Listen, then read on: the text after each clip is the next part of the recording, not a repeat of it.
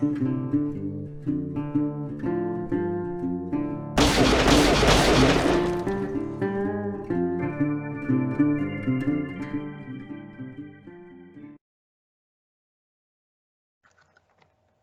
tal amigos? Bienvenidos un día más a Doble Nada. Hoy jueves 11 de junio volvemos a tratar el tema de lo paranormal, de las cosas extrañas. Hoy nos vamos a adentrar en el peligroso mundo de las sectas. Como podéis ver por nuestros fondos vamos a, tratarlo también en un ambiente un poco cómico al principio para quitarle un poco de seriedad a todo el tema que, tiene detrás porque como vamos a ver luego eh, tiene temas muy escabrosos, incluyendo asesinatos y cosas así.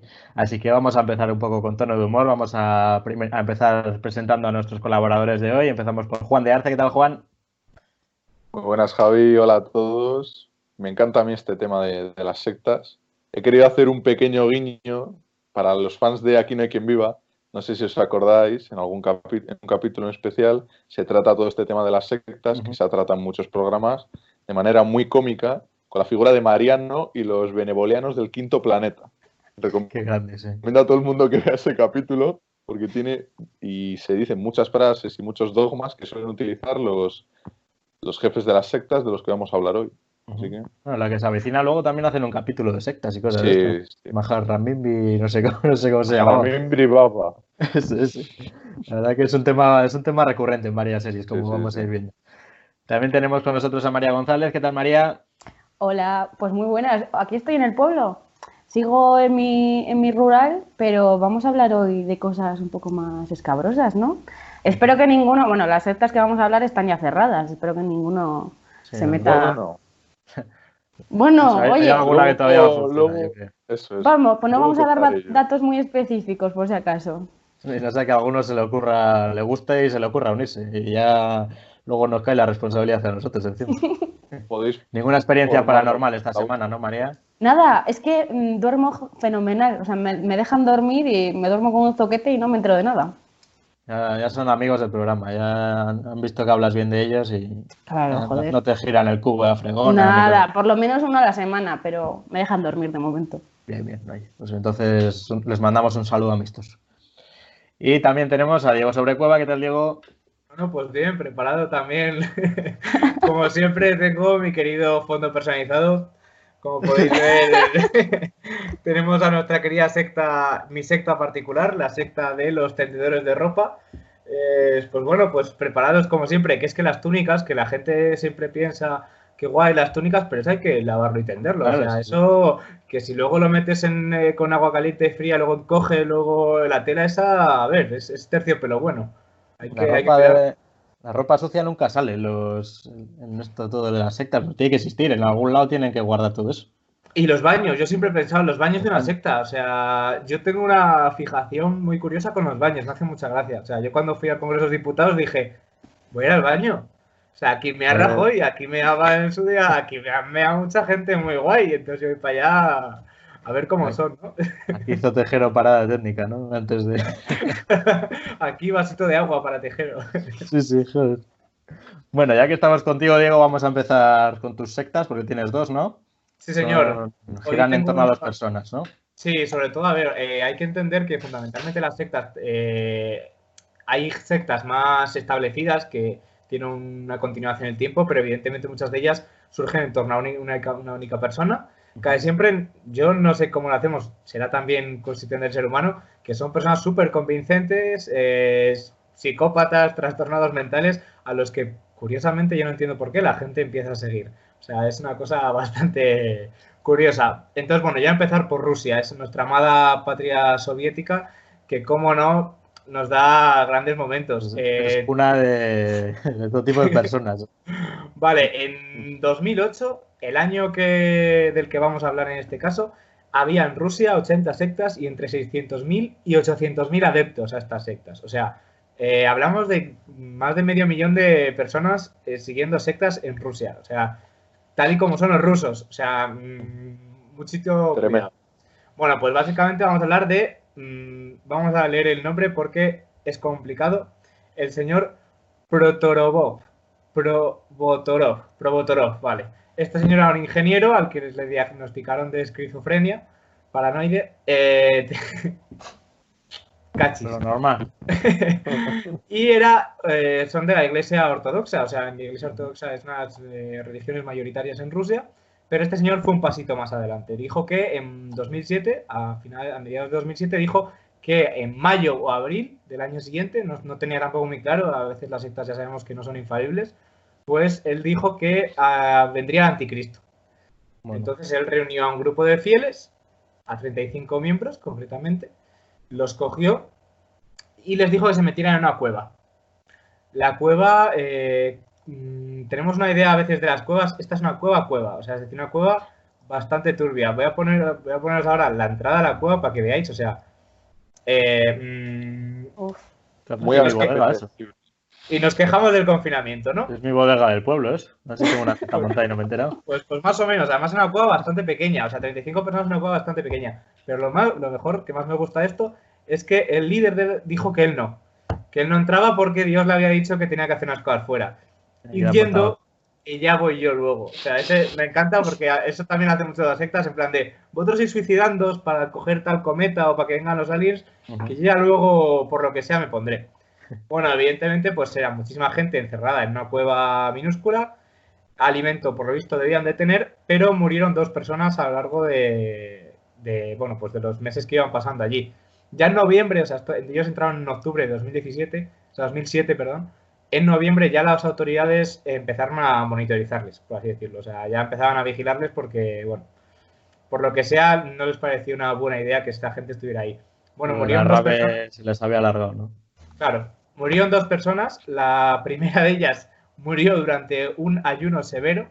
O sea, sí, murió de inanición, pero por un ayuno, o sea, en plan religioso. No era porque no tuvieran comida, sino porque estaban haciendo un ayuno severo. Y otro murió de enfermedad. Claro, eh, no sacaron los cuerpos. Es decir, estuvieron varios meses conviviendo con cadáveres dentro de la cueva. Evidentemente, eh, llegó un momento en el que hubo gente que ya dijo hasta luego, Mari Carmen, y en, en un momento dado, 24 de estos 35, que ya eran 33, eh, se salen de la cueva. El paisano este se intenta suicidar porque, yo qué sé, pues le parecería triste que su gente no, no hiciese caso. Y finalmente, eh, pues ya eh, pasados unos meses, en, en mayo de ese mismo año, ya justo para esa época, el 16 de mayo de ese año, ya cuando se supone que tenía que haberse cumplido Anticristo, como por lo que sea no vino, porque estaba ocupado o algo, había pues, tráfico, ¿no? Claro, había tráfico, es que no llega el anticristo, ¿qué hacemos? Pues nos, nos- y salieron todos de la cueva. El paisano este eh, le declararon, pues eso, enajenación mental, pero aún así eh, fue juzgado porque, evidentemente, pues bueno, por, por lo que sea, tenías. cositas. Pero bueno, este es como mínimo curioso, por suerte eh, es una secta bastante tranquila dentro de cabe. Se han metido en su cueva, pero bueno, sus cosas, su molestar a historia. nadie, en realidad. No se han suicidado, no han secuestrado a nadie, de momento bien, no han sacrificado vírgenes ni bebés. Por cierto, había niños dentro de la, de la cueva también, ¿eh? Salieron en el primer grupo. Pero bueno, mm, estuvieron unos meses los niños con cadáveres.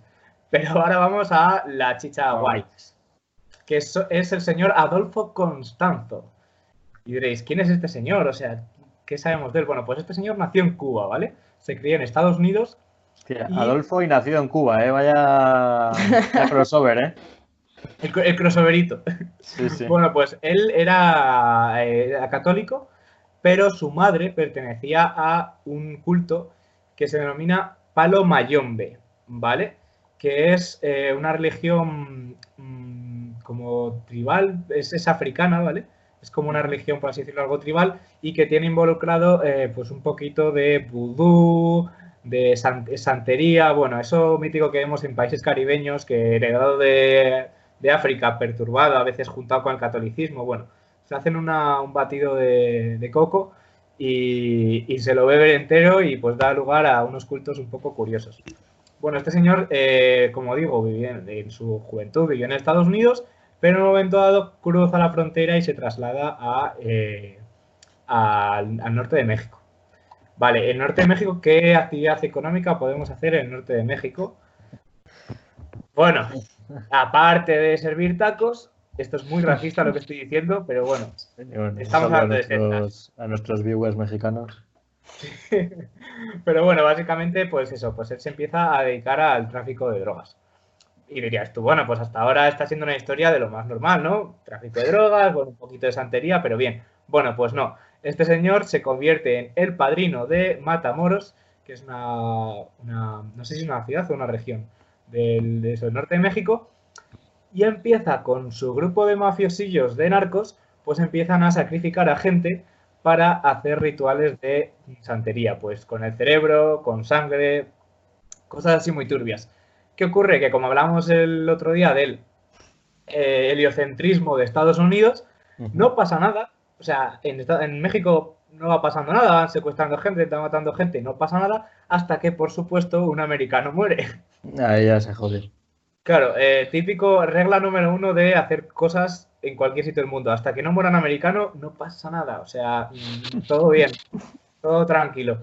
Bueno, pues evidentemente eh, un americano desaparece en, en, Texas y dicen, la gente, bueno, las autoridades se sorprenden porque no entienden por qué desaparece un joven en Texas y descubren que ha cruzado la frontera. Vale, descubren que han cruzado la frontera y lo primero que se encuentran, redoble de tambores, es su cerebro. Que en una olla negra se encuentra su cerebro que había sido cocido con sangre humana. Mm. Mm, sabroso. Vente en pie para ir al ¿eh? cine, imagino. Sí. Para colar en el cine, ahí eso que hace todo el mundo. Que por cierto, incisito, sí se puede meter comida al cine. Es legal. La gente no lo sabe y a veces vas. A ver, yo siempre he ido un poco con una mochila o algo porque, bueno, está Con feo. el abrigo. de- Tienes de clase, ¿no? Claro, pero si alguien te para en el cine y te dice, no, eso no puedes meterlo, sí, sí puedes meterlo, porque no tienen, es, no es competencia desleal. Bueno, continuamos. Eh, pues eso, este, se- eh, descubren que, pues eso, que este señor ha encuentra su cerebro y van a un rancho donde habitaban estos amigos narcotraficantes que creían que este rituales les protegían de que les pillase la policía. O sea, es la secta de, y que les hacía antibalas. Ojo a esto. O sea, creían que estos rituales les hacían antibalas. un vale. videojuego. Real, o sea, total, se cogieron un power up. Eh, la cosa es que, pues eso, encuentran el resto del cadáver del, del joven y junto al resto del cadáver encuentran en una fosa otros 12 cadáveres. Y atención, cómo detienen al líder de la secta. Porque es maravilloso. Detiene al líder de la secta porque se pasa un control a toda velocidad y lleva marihuana en el coche. Qué Total, y cuando lo detienen, al rato dicen, hostia, tú, que este señor que lleva pues, a todos, que lleva marihuana en el coche, es el señor que ha matado a un americano y a otros 12 mexicanos en, en eso, en su, querida- en su querido rancho. Y ya os digo que a mí me ha molado este rollo porque, porque, porque está guay. O sea, es una secta que es activa, que tiene actividad económica, que, Sí. ¿sabes? Una Son emprendedores. Sí. Legal. Gustan los mexicanos, son emprendedores. Hacen No, le pillaron por su actividad legal al final. Claro, claro, o sea, Ya principal. Y a mí lo que más me, me fascina, pues lo que he dicho, que hasta que no muere un americano, a todo el mundo le suda los cojones. O sea, esos 12 mexicanos no sé ni de dónde desaparecen. Ah, imagino, por justificar un poco que lo que hemos hablado cada vez que hablamos de asesinos o tal, que sería gente desamparada, que no le importaba a nadie y que, bueno, si desaparecía no pasa nada. Y eh, por último, este, esta secta es uno de los culpables de eh, la psicosis que hubo en Estados Unidos en los 90 por eh, las sectas satánicas, los sacrificios, pues bueno, ya sabéis los americanos lo susceptibles que son, pues imagínate, les pones una secta mexicana satánica, une todo lo que no les gusta. Mexicanos, sectas y satánicos. Luego, no- luego que si quieren hacer un muro, ¿no? Claro, a ver, pero bueno, te comes un cerebro igual hasta traspasas el muro, es que... Sí, sí, ¿no? Igual hay una secta que cree que eso, que te da esos poderes o lo Una que secta sea. del muro, ojalá, una secta del muro. Todos con el, el- el gorro que sea un flequillo como Trump, todos en plan... Eso sería digno de ver, ¿eh? Con el conito de papel albal. Sí, sí. Es lo que le faltaba. Bueno, Juan, tu secta, que ya te vamos a nombrar experto en asuntos japoneses ya, porque nos vuelves a traer una historia de- del país nipón, ¿no? Traigo muchas historias de japoneses, pero en verdad no soy muy fan ¿eh? de la cultura japonesa. Pero sí que, me llama, sí que me llama mucho la atención todas las historias que hay allí.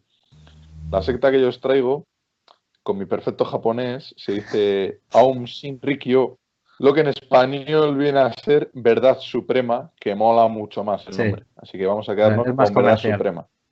mucho más, vamos, ¿dónde va a parar?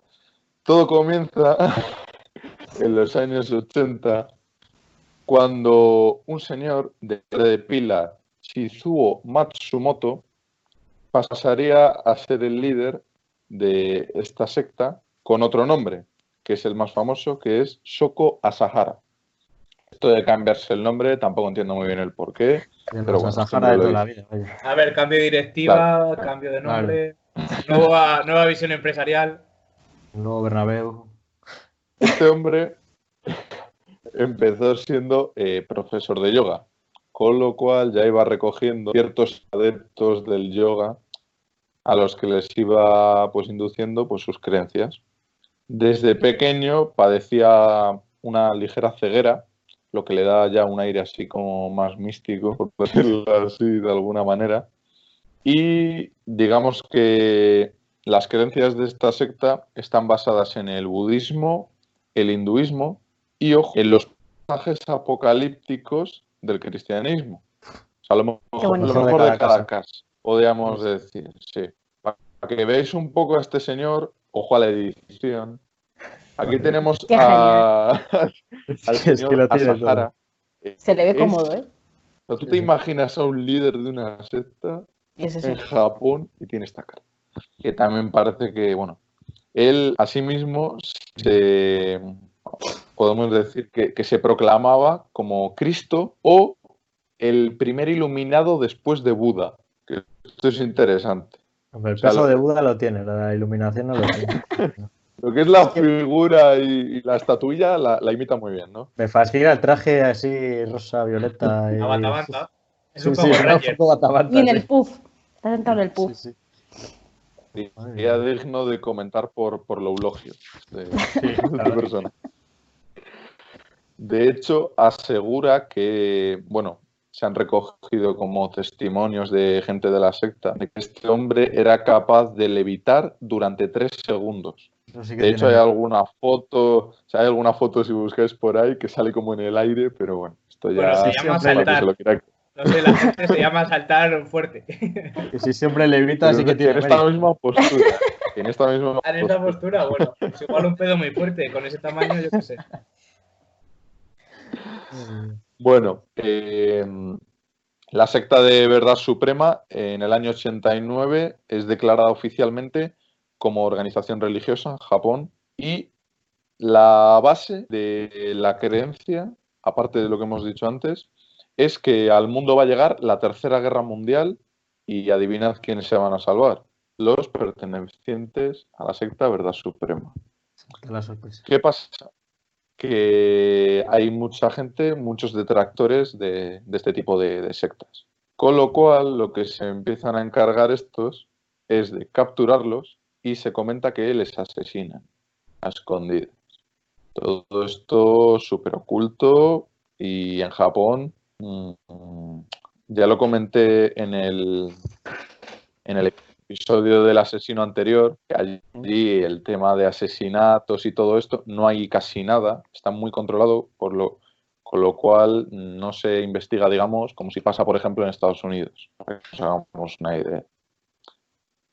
Hasta que llega el momento cúspide de esta secta, el 20 de mayo de 1995, cuando deciden eh, realizar un atentado. Sucede en la hora punta del metro allí en Tokio y lo realizan con gas sarín. No sé si sabéis más o menos cómo es.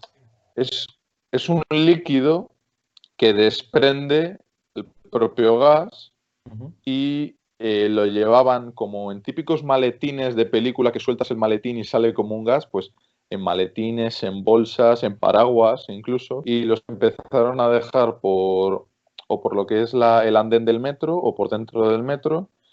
Eh, la gente se empieza a encontrar mal, náuseas, vómitos, eh, picor en los ojos. Bueno, todo deriva en 13 muertos y miles de heridos Madre por este gas. Todo con el objetivo de eliminar a rivales, no sé, no se sabe muy bien. O sea, cometer un atentado, al fin y al cabo. Lógicamente, eh, el líder Asahara, este magnífico señor, es detenido, al igual que se dice que 180 miembros de la secta, y, y, son condenados a muerte. Sabemos que en Japón la condena a muerte sigue vigente. Y fin de la historia, lo siento mucho, pero este hombre fue ejecutado en 2018 por la horca. Se quería que se iba a poder. Buena cuerda tenía que ser, ¿eh? ha, estado, ha estado en la cárcel desde entonces, pero en 2018 fue ejecutado. ¿Y qué pasa? Que el legado de este hombre no iba a quedar aquí impune. Con lo cual, los pocos efectivos que quedaban de esa secta se movieron a nuestra querida Unión Soviética. Hombre, Y allí, en la, clandestinidad, digamos que fundaron lo que en Japón era verdad suprema, pero con dos nombres. Uno era Alep y el otro Hikari no Wa, que significa el círculo de la luz del arco iris. todo, todo muy maravilloso. ¿Qué pasa? Cambiaron el nombre porque la secta de Verdad Suprema fue, o sea, se declaró ilegal, digamos. Y estas sectas eran legales, pero estaban vigiladas por el gobierno, como decía. Pero bueno, en otro nombre y ya está. Eh, se dice que los adeptos a estas dos nuevas sectas se reunían en clandestinidad en sitios como, bueno, en Rusia en general, pero Bielorrusia también, Ucrania y Uzbekistán. Y se comenta que tienen alrededor de 30.000 adeptos en estos sitios. En 2016 salió la noticia de que habían detenido a gente perteneciente a estas dos sectas, con lo cual se puede intuir que de alguna manera siguen vigentes las ideas del amigo Asahara. Y de hecho, uno de, de los, digamos, no sé si llamarlo abogado, periodista, porque no lo deja muy claro, que contó toda la historia y, estuvo en el juicio presente del líder, dijo que creía que era un error eh, ejecutarle a él y a los pertenecientes a la secta para no convertirles en mártires, que es lo que para muchos han acabado siendo. Esta es la historia. Muy decepcionado os digo que muy decepcionado con que la ejecución en Japón no sea con una katana, también tengo que decirlo. Sí, que se hagan el Arakiri. O sea, a mí lo de la horca me parece vulgar. O sea, una katana buena ahí, con ahí. Arakiri ahí, ¿no? Algo bonito. Sí, sí. Joder. Los japoneses parece que no, pero tienen sus. No, tienen un lado ahí, vamos. Tienen ahí algo... Sí, sí. Parecen ahí muy majos, pero algo tienen creo que puedo encontrar el momento, o sea, la foto famosa de cuando levita. eso, es digno de ver. ¿eh? No será estos como los de la calle que tienen un palo que claro. Es verdad, sí, que va con un bastón, agarras a bastón y bastón. Esa es, esa es. Bueno, este igual. Sí, bueno, si la encontramos. yo, la, busco, la busco en un momento. Mientras cuenta María la historia, vamos, buscando la foto, sí.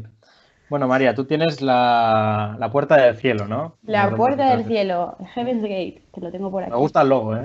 el logo es que es buenísimo. Pero es futurista, ¿no? Hicieron una página web y todo. Bueno, está, está activa actualmente. Podéis entrar perfecto y comprar los libros y comprar todo. Merchandising.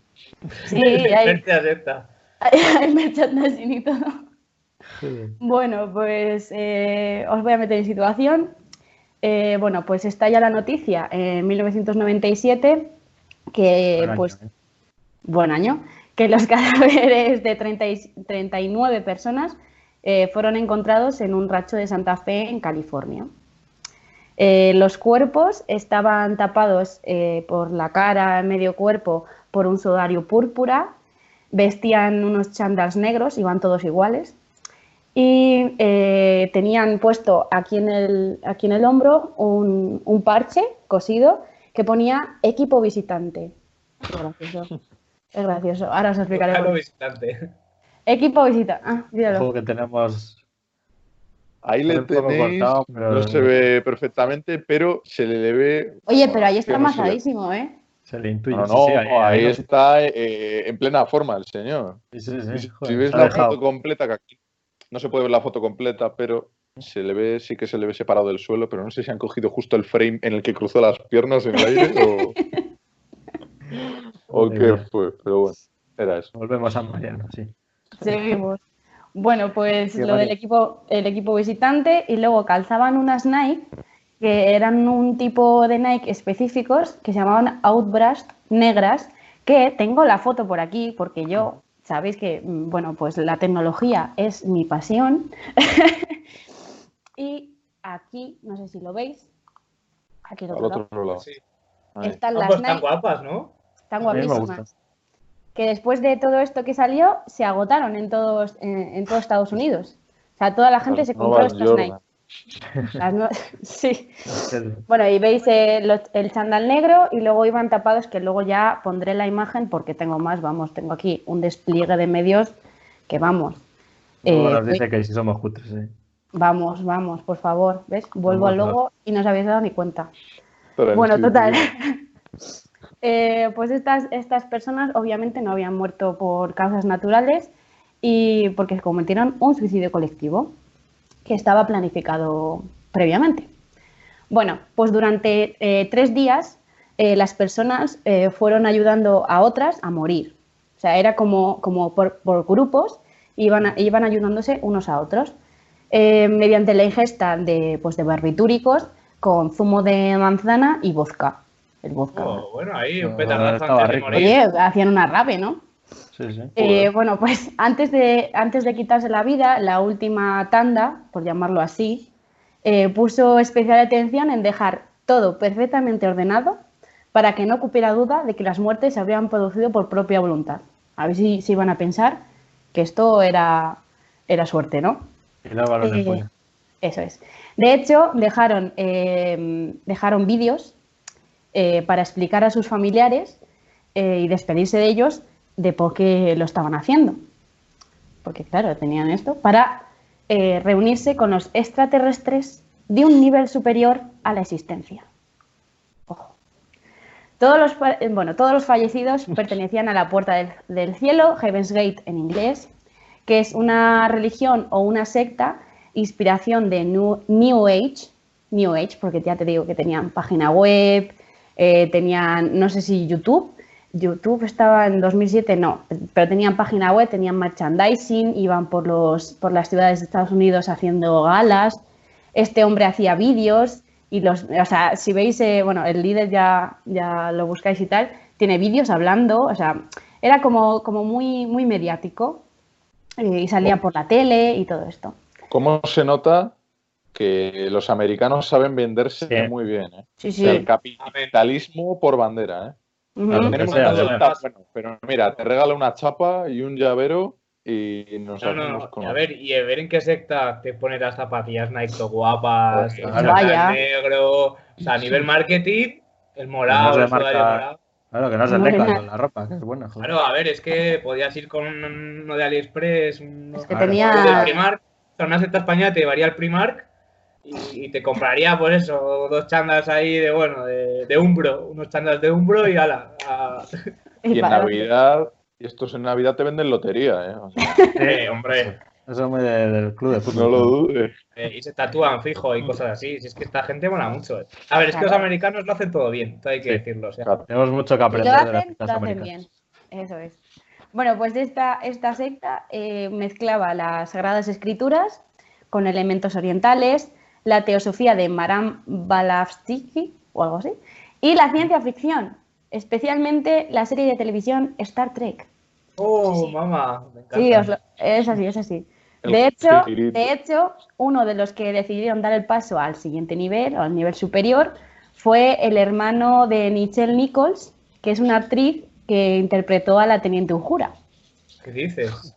Tal cual. Y esta mujer, al enterarse de la muerte de su familiar, declaró, leo textualmente, mi hermano era muy inteligente y un hombre realmente gentil. Tomó sus decisiones y nosotros lo respetamos. Sí que sí. Hala, uno menos. Eso es. Eh, bueno, esta secta tampoco era una secta muy convencional. Tenían, eh, para- por decirlo así, la improvisación como dogma. Eh, según relata gente que, pues, que entrevistó a esta gente y tal, eh, pues eso, todo iba sobre la marcha eh, si algo pasaba, algo ocurría, no sé qué, se iba la gente, cambiaban de dogma rápidamente para, para coger a más gente. Y bueno, todo comenzó eh, a mediados de los años 70, cuando Bonnie Lou Nettles, que era una enfermera y madre de cuatro hijos eh, y separada, conoció en el hospital donde trabajaba a Marshall F. Applewhite, que era un ex seminarista, un músico aficionado y con una sexualidad confusa incluso para los salvajes años 70, como sabéis. Bueno, durante el tiempo que Applewhite estuvo ingresado en el hospital, pues Nettles y él comprobaron que tenían intereses comunes. Por ejemplo, em, el ocultismo, eh, los saberes herméticos, las religiones no convencionales. Total, que se juntaron, vamos, eh, lo más y lo más. Este, está el perro aquí. Quita, hombre. El invitado estrella. Sí. Eh, bueno, pues eso, que se juntaron y hablaron de astrología, de ocultismo y tal. Em, si la veis llorar, la, cierro la puerta, ¿eh? Nada, nada pasa nada. La, visitas. vale. Eh, luego, unos temas que aderezaban con, pues, con productos de la, de la, cultura popular, la ciencia ficción, como he dicho antes, de Star Trek, y, y lo de las Sagradas Escrituras, que vamos, es genial. Partiendo de todos estos materiales, vamos, Nettles y Applewhite eh, dedujeron que las referencias del Nuevo Testamento, ojo con esto, eh, a nubes y apariciones imprevistas eran menciones veladas a ovnis y extraterrestres. Eran seres superiores con los que los humanos podían reunirse en un momento dado si, si observaban una serie de comportamientos para alcanzar el siguiente nivel. O sea, tenías que ser muy espabilado, ¿eh? No, estaba no, no, se ve, vamos. Eso es. Bueno, para extender su religión, pues Nettles y Applewhite comenzaron a convocar reuniones en diferentes ciudades. Iban, pues eso, iban cogiendo adeptos por diferentes ciudades de Estados Unidos, normalmente por la costa, estaban de y tal. Estos, esta hombre, este hombre y esta mujer no eran muy persuasivos, no eran muy agresivos hablando, o sea, solían ser poco habladores eh, es raro mm, porque normalmente los líderes de las sectas hablan muy bien, te convencen mucho, pues esta gente no. Esta gente callaba y te lo daba a la chita callando y ya está. Eh, bueno, pues, eh, pues generaban todo lo contrario, generaban cercanía, generaban bienestar, eso pues facilitó pues que se sumara gente al grupo. Pero no obstante, no obstante, con los continuos viajes por el país de los, de los líderes, pues provocaron que la secta pues se fuera desgarrando y la gente, eh, como no tenían un, un, vado de que no puede salir de la secta como, como, otras muchas, como la gente se podía salir, pues la gente pues lo abandonaba y otra vez cayó eh, esta, esta, secta. Em, bueno, esta, esta secta también tuvo varios nombres, pero bueno, ya pero se quedaron con el Heaven's Gate, que es como el más comercial, y, el, y, luego hicieron esta página web, el logo mola muchísimo. Perfecto. Bueno, pues tanto, tanto se cogió, bueno, tanto bajaron y tal, que dijeron que, bueno, cambiaron de dogma, como he dicho, y se afirmó que el paso al siguiente nivel debía hacerse llevando consigo el cuerpo humano. Es decir, que tú serías recogido por los extraterrestres en una nave espacial en la que te perfeccionarían. Como que, sabes, como que el cuerpo es imperfecto y van a venir a arreglarte. Sin embargo, ¿qué pasó? Que hubo un hecho que dio al traste con toda esta teoría y hubo que improvisar de nuevo, que ahora lo, voy a decir. ¿Qué pasó? Pues que en el 85 Bonnie Lou Nettles, que es la enfermera esta, pues falleció porque tenía un cáncer hepático. Vale, ¿qué pasa? Que ellos dicen que te vas con el cuerpo a los extraterrestres. Y esta mujer se murió y claro, el cuerpo quedó allí. Entonces hubo que cambiar otra vez los dogmas. Madre mía, los giritos. Claro. Em, bueno, eh, en esta mujer se le llamó el padre como Dios, como, bueno, el padre, no se puede llamar la madre ya que era mujer, pero bueno, el padre como Dios creador, y Applewhite como la reencarnación de Jesucristo, que con sus discípulos se reuniría con ella algún día. ¿Vale? esto estaba pues cogido con alfileres. Ya veis que esto estaba... Pues, casi todo, la verdad. Eh, bueno, pues Applewhite se volvió cada vez más tiránico, más paranoico, más exigente en detallines. Detallines que antes no, no tenían tanta importancia, pero por ejemplo sí. Eh, por ejemplo, se, se fijó mucho en la abstinencia sexual. Entonces tuvo métodos de control, incluso la castración química. Él fue el primero que se castró químicamente y muchas de las personas que se suicidaron de esas 39 estaban castradas. Bueno, eh, em, para solucionarlo eh, se, llamaron, bueno, se crearon las que se llamaron naves terrestres bueno, que son núcleos de población eh, autoabastecidos, ¿vale? En los que los miembros pues, podían encontrar todo lo que necesitaban y así no tenían que salir. Y así se controlaba todos estos detalles que, que Applewhite quería pues, que tuviera esta secta. Bueno, pues Applewhite, gracias a todo esto, logró reorganizar una vez más la secta, aunque tenían otro, otro problemilla, que desde la muerte de Nettles era necesario desprenderse del cuerpo para acceder al siguiente nivel. Entonces, las únicas opciones eran o martirio infligido, como decían ellos, o sea, asesinato, que te asesinara alguien, o el suicidio. En un primer momento, eh, Applewhite dijo que sus seguidores fuesen asesinados por las autoridades estadounidenses, como había sucedido antes en otra, en otra secta, en los davidianos. Sin embargo, pues se pues quitó esa opción y dijo que, mm, porque dijo que ni siquiera estaban en el radar de la policía. O sea, eran eh, gente que vivía en un rancho y tampoco hacían nada, ¿sabes? Entonces... Les gustan los ranchos, ¿eh? También, o sea... Sí. es Sí. un- Bueno, Sí, está, bien. rancheros. Pues vino una señal divina, como dijeron ellos. ¿Qué pasó? Que en el 96 eh, vino el cometa Halley-Bob, algo así, que pasaría cerca de la Tierra. Y entonces dijo Applewhite, ya está. O sea, es la señal que necesitamos.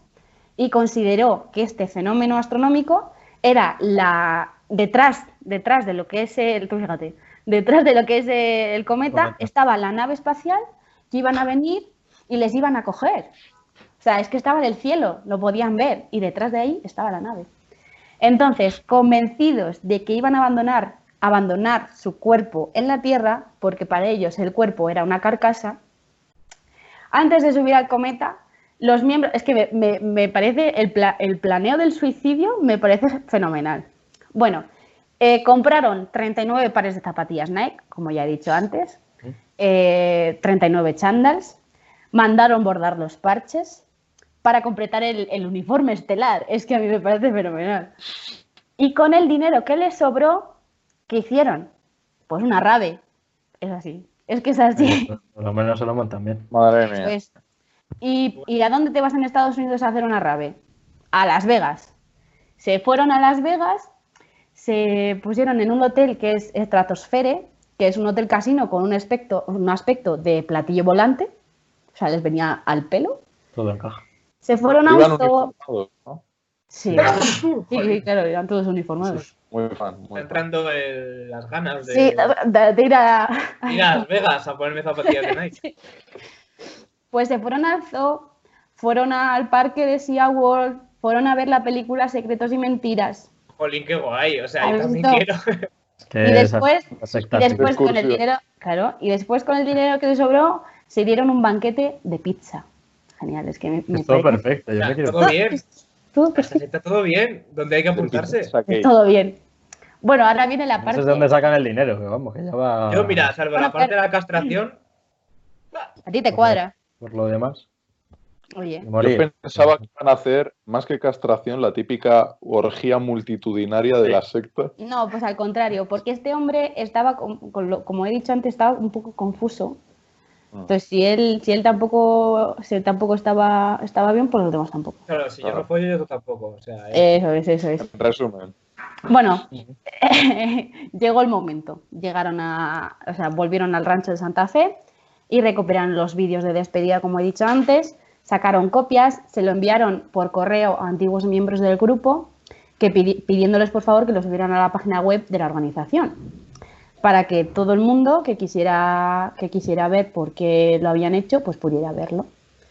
Bueno, pues resueltos todos estos compromisos y conscientes de que ya no volverían más a la Tierra, es que vamos, devolvieron, es que es, que es genial, devolvieron a la biblioteca libros, libros que habían prestado, Sacaron, la, sacaron la basura, se vistieron de uniforme, se calzaron las zapatillas y rumbo a las estrellas. Es que ha sido a gusto. Es que vamos a ver.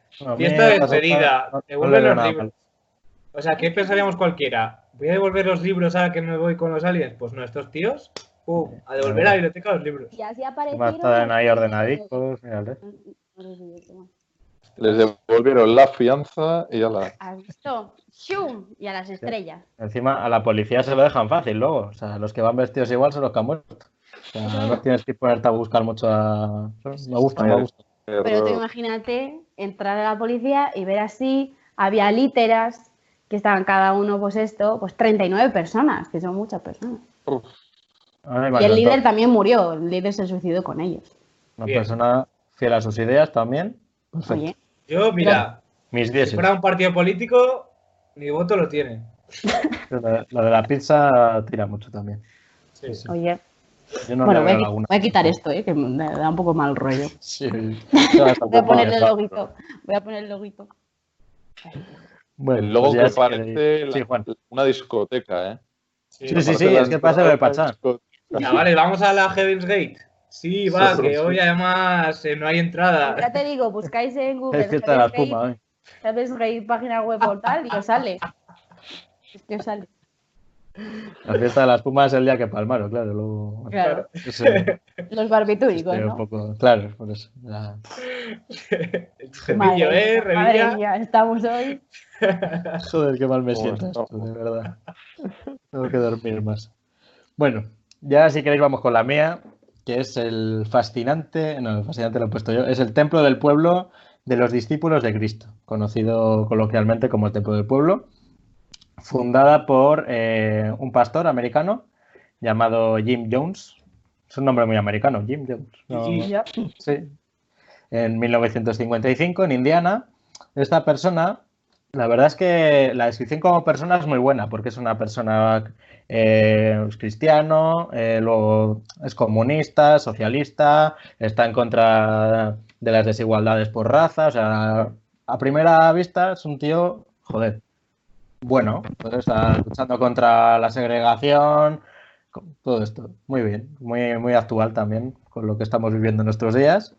Y ya desde pequeño, pues su familia cuenta que, pues que daba sermones a, sus amigos pequeños, esto con igual con 10, 12 años ya daba sermones a sus amigos en el garaje de casa, animales, ensayaba con ellos, iba diciendo, oye, pues mira, cuando ya tenga mi propia comunidad, ya lo haré con gente, pero por ahora se lo hago a mi gato y a mi perro. Eh, entonces, eh, como os decía, en 1955 funda esta, no era una secta por entonces, era como una organización llamada el Templo del Pueblo, principalmente para esto, para luchar contra la, segregación, en busca de la igualdad racial, todo esto, todo genial. Eh, la organización va creciendo, en los años 60 traslada su sede a San Francisco, todo genial, todo va viento en popa, dice que traslada su sede de Indiana a San Francisco porque allí los posibles ataques nucleares de los rusos, o de no sé quién sería, me imagino que en esa época sería de los soviéticos, que allí, allí no les iba a llegar, allí estaban fuera de su alcance y que si por cualquier cosa iban a por ellos, que allí no les iba a pasar nada. Pero bueno, estas son cosas de, de Jim Jones. Y bueno, pues eh, luego en 1961 le nombran director de la Comisión de Derechos Humanos de Indiana, ya veis que una vida súper súper buena. Él, le va genial en la vida. Eh, su ideología, como os he dicho antes, era, era muy en, torno al comunismo, era un poco maoísta también, de, Mao Zedong, le gustaba mucho el tema de Stalin, de la URSS. No sé por qué huía de ellos realmente, si, si luego comulgaba mucho con sus ideas, pero bueno. Su ideología era, la frase que, definía su ideología era Dios Todopoderoso, el socialismo. O sea, era cristiano, pero también tenía el socialismo como Dios. Era un poco, mm, no sé, un poco contradictorio, pero bueno. Tenía un hijo con su esposa y luego adoptó a varios, a otros hijos de, de varias razas, a lo que llamaba él la familia arcoíris, que a mí me parece un poco racista, pero bueno, llamarlo así. Y eh, durante los años 60 también eh, su formación acaba integrándose dentro de, la iglesia cristiana, eh, concretamente dentro de lo que se conoce como los discípulos de Cristo. ¿Esto qué hace? Que, que, vaya a tener más adeptos todavía porque como que gana una especie de famita dentro del, del mundo cristiano y entonces por esta época tiene unos 3.000, 5.000 adeptos su, su secta. ¿Qué pasa? Que en estos años también comienza a haber varios escándalos por, porque él dice que, que, va a venir el apocalipsis, empieza a desvariar un poco este hombre. Y, como en Estados Unidos ya empiezan a estar un poco mal vistos, lo que hacen es trasladarse a Guyana, que es un país ahí de, América del Sur, con su selvita, todo muy tropical, muy, muy, un buen sitio para vivir, la verdad. Se trasladan a Guyana. era un poco de ese palo. Sí.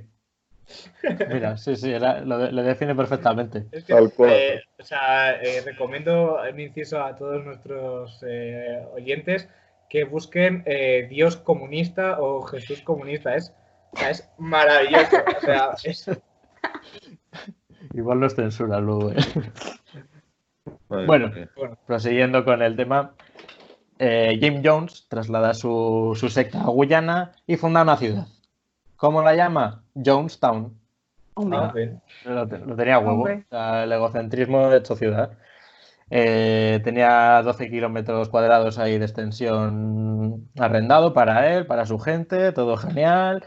Eh, allí funda un pueblo y dice a la gente que, que, le sigue, que son unas mil personas más o menos, incluso más, que es eso, que van a hacer allí una vida en común a esperar el apocalipsis, que era lo que, lo que estaban esperando esta gente ya veis, una vida, pues eso, una granjita, todo bien. ¿Qué pasa? Que esto al principio es como muy, muy idealista todo, muy, muy bonito. Y cuando llegan allí ven que tienen que trabajar seis días a la semana, de 7 de la mañana a 6 de la tarde a 38 grados de media, como que eh, la cosa no es tan ideal como parece. Encima ellos comían básicamente arroz, y alguna legumbre suelta así de, lo que cultivaban, pero el señor Jim Jones comía aparte, comía conservas, comía, o sea, él, él no seguía esto, él, como suele ser el denominador común en estos casos, él haz lo que diga, pero, pero no lo que haga, cosas de estas. ¿Qué pasa? Que en 1978, unos pocos años después de, ya, de este traslado, la mitad de la población ya tiene problemas serios de salud con diarreas muy graves, fiebre muy alta, empiezan a, estar en, peligro sus vidas por, todo este ritmo que llevan. También la gente que hace, que intenta escapar, porque esto, bueno, tenían guardias armados alrededor de la, de la ciudad para que ni entrase ni, ni saliese nadie, porque las, las autoridades de Guyana les habían intentado investigar muchas veces y no lo habían conseguido. ¿Qué pasa? Que el que se intentaba escapar le cerraban en cajas de 2,5 por un metro. Ya ves tú el, lo que es el espacio vital ahí, pues un poco reducido. Eh, y lo que hacían luego, después de este encierro, era drogarles hasta dejarles incapacitados. Muy, muy afables ahí esta gente. Los niños, en esta sociedad había niños, vivían aparte y solo les dejaban ver a sus padres durante la noche. Y eh, además al, a Jim Jones, al líder de, la secta, le llamaban papá, todos, tanto los niños como los adultos. Era un poco todo en torno a, su persona. También tenían un pozo, al que llamaban el hoyo de tortura, para los niños que, que, dudaban un poco de esta ideología, porque los niños ya cuando empezaban a tener conciencia, pues decían, ¿qué coño hago cerrado aquí? ¿Qué cosas de estas? Pues les metían a un pozo donde por la noche donde este señor tenía contratado a una persona, esto es un poco cómico, a una persona para que cogiera a esos niños desde abajo, desde la oscuridad, les tocara así como que sí, fueran vuestros y los niños ya salieran con, vale, vale, no, no me volváis a meter aquí, gracias. Eh, ya viene un poco el final de, de, toda esta historia, que es ya cuando empiezan a, a ver las orejas al lobo, de que les están investigando, también desde, Estados Unidos eh, mandan a investigadores para ver qué pasa ahí, porque todos estos eran ciudadanos eh, norteamericanos en su mayoría. Entonces Jim Jones empieza a preparar lo que se conoce como las noches blancas, que son simulacros de, de suicidios masivos en los que daba pociones falsas, falsos venenos, a, a los integrantes de la secta. Eran como simulacros para morir. Decía, si tomáis esto vais a morir, pero realmente nunca morían porque no, no tenían las dosis de veneno que, que, hacía falta en esa poción para matarlos. ¿Qué pasa? Que un día se presenta allí un congresista de Estados Unidos, el señor Leo Ryan, eh, me parece que era del Partido Demócrata, y bueno, va allí a investigar, le dejan entrar, eh, ve todo lo que se está cociendo allí y sale horrorizado. Incluso hay gente que, que le pide por favor que se les lleve con él, con él, en el avión y consigue sacar a un grupo de 15 personas en el, de, de, esta comunidad, se les lleva su avión y ya cuando está el avión a punto de despegar, entre esas 15 personas hay infiltrados algunos de los mayores seguidores de, de Jim Jones y se le cargan al, al congresista en el avión. Esto los que habían huido realmente porque querían huir salen despavoridos, huyen por todos lados, los seguidores persiguiéndoles para matarlos. Bueno, eh, Jim Jones se entera de esto desde la, desde la comunidad y ya prepara el suicidio colectivo definitivo. Dos horas después de, de la muerte de este congresista, eh, da la pócima de verdad con veneno a, a, sus seguidores, que llevaba, según lo que dicen, cianuro. Y o bien bebido o bien inyectado, eh, mueren 913 personas por suicidio colectivo. Esta es. Oh, la verdad es que la imagen oh, es muy impactante, la voy a dejar poco Dios, tiempo. Pero Dios. bueno, ahí podéis ver Uf. muchos cadáveres apilados. ¿Y qué pasa? Que este Jim Jones también muere. Pero él no muere por ingesta de, de veneno. Él muere de un balazo. Y no se sabe nunca, nunca se ha sabido si realmente fue tan valiente de pegarse un tiro o le dijo a alguien que le pegara un tiro para, para, como para evitar toda la responsabilidad que iba a tener después de, de, de, ser responsable directo o indirecto de 913 personas. Porque esta es otra de las dudas que ha quedado siempre de si realmente esa gente bebió el líquido convencido o les obligaron, porque sería la diferencia entre un suicidio y un homicidio. Y esta es la historia del templo del pueblo de los discípulos de Cristo. Por si queréis uniros... ¿Sabes si escapó alguien? Sí, sí, escapó alguien, de esta, sobre todo estos de, algunos de los que escaparon del avión. De eso sí que creo que sobrevivieron todos, porque por lo que encontraron no, no, consiguieron pillar a nadie. Huyeron hacia la selva, cosas así, no les, no les encontraron y unos días después ya, ya salieron otra vez y pues, bueno, relataron todo lo que había pasado ahí dentro. Bueno, también se me olvidó contar que a los niños, eh, si se portaban mal, aparte del pozo este, también tenían como como una especie de tortura que consistía en ponerles unas pinzas en sus partes nobles y electrocutárselas. Dios. Como para... Claro, eso puede producir esterilidad, lógicamente. Así que, claro, los niños tendían a portarse bastante bien allí por lo que fuera. Y esa es la historia de, de esta gente. No sé cómo os quedáis, pero vamos, la historia es... Poco cuerpo, ¿no? La verdad. No, no, no. Ellos estaban. Tenemos que haber acabado con los de la pizza. Los de la pizza claro. Sí. Yo creo que ha sido. Si tuviéramos que quedarnos con una, la, la, secta de la Puerta del Cielo es la elegida. ¿eh? Le damos el, el, Oscar de la secta. Correcto. Sí, sí. Solo, por, solo por indumentaria. Sí, Vamos. sí. O sea, es que lo tienen todo a nivel de outfit. Mejor o sea... vestuario, mejor película. el Oscar a mejor vestuario. Efectos especiales por el logo también se pueden llevar. A mí, a mí me sí, El diseño gráfico, el de la mejor actor, mejor actor secundario. Mejor, merchandising. Mejor actor principal y mejor actor secundario de reparto, que es el paisano también.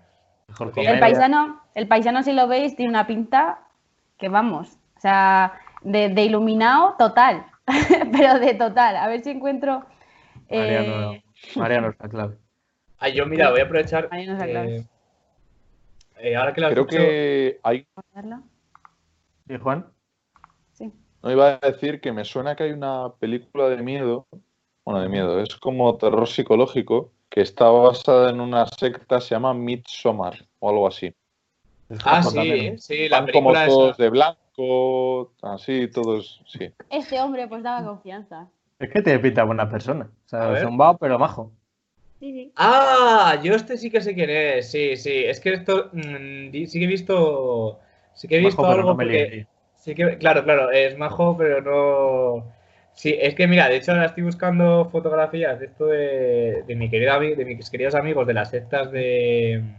El tendedero no, ¿no? Claro, y es que me ha salido, o sea, el- mi, mi sectario ruso da bastante miedo. O sea, os lo voy a poner aquí detrás porque vais a flipar un poquito. O sea, yo mm, no me aporta ningún tipo de confianza, a ver si se ve bien. Al otro lado. Este se parece Ibai, ¿no?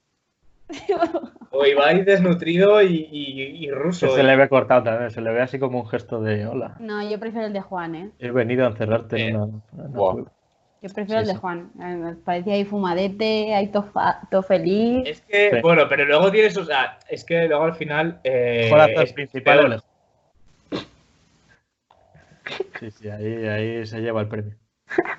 Tal cual. Bueno, pues vamos a ir cerrando, chicos, el tema de las sectas, que están muy bien cerradas.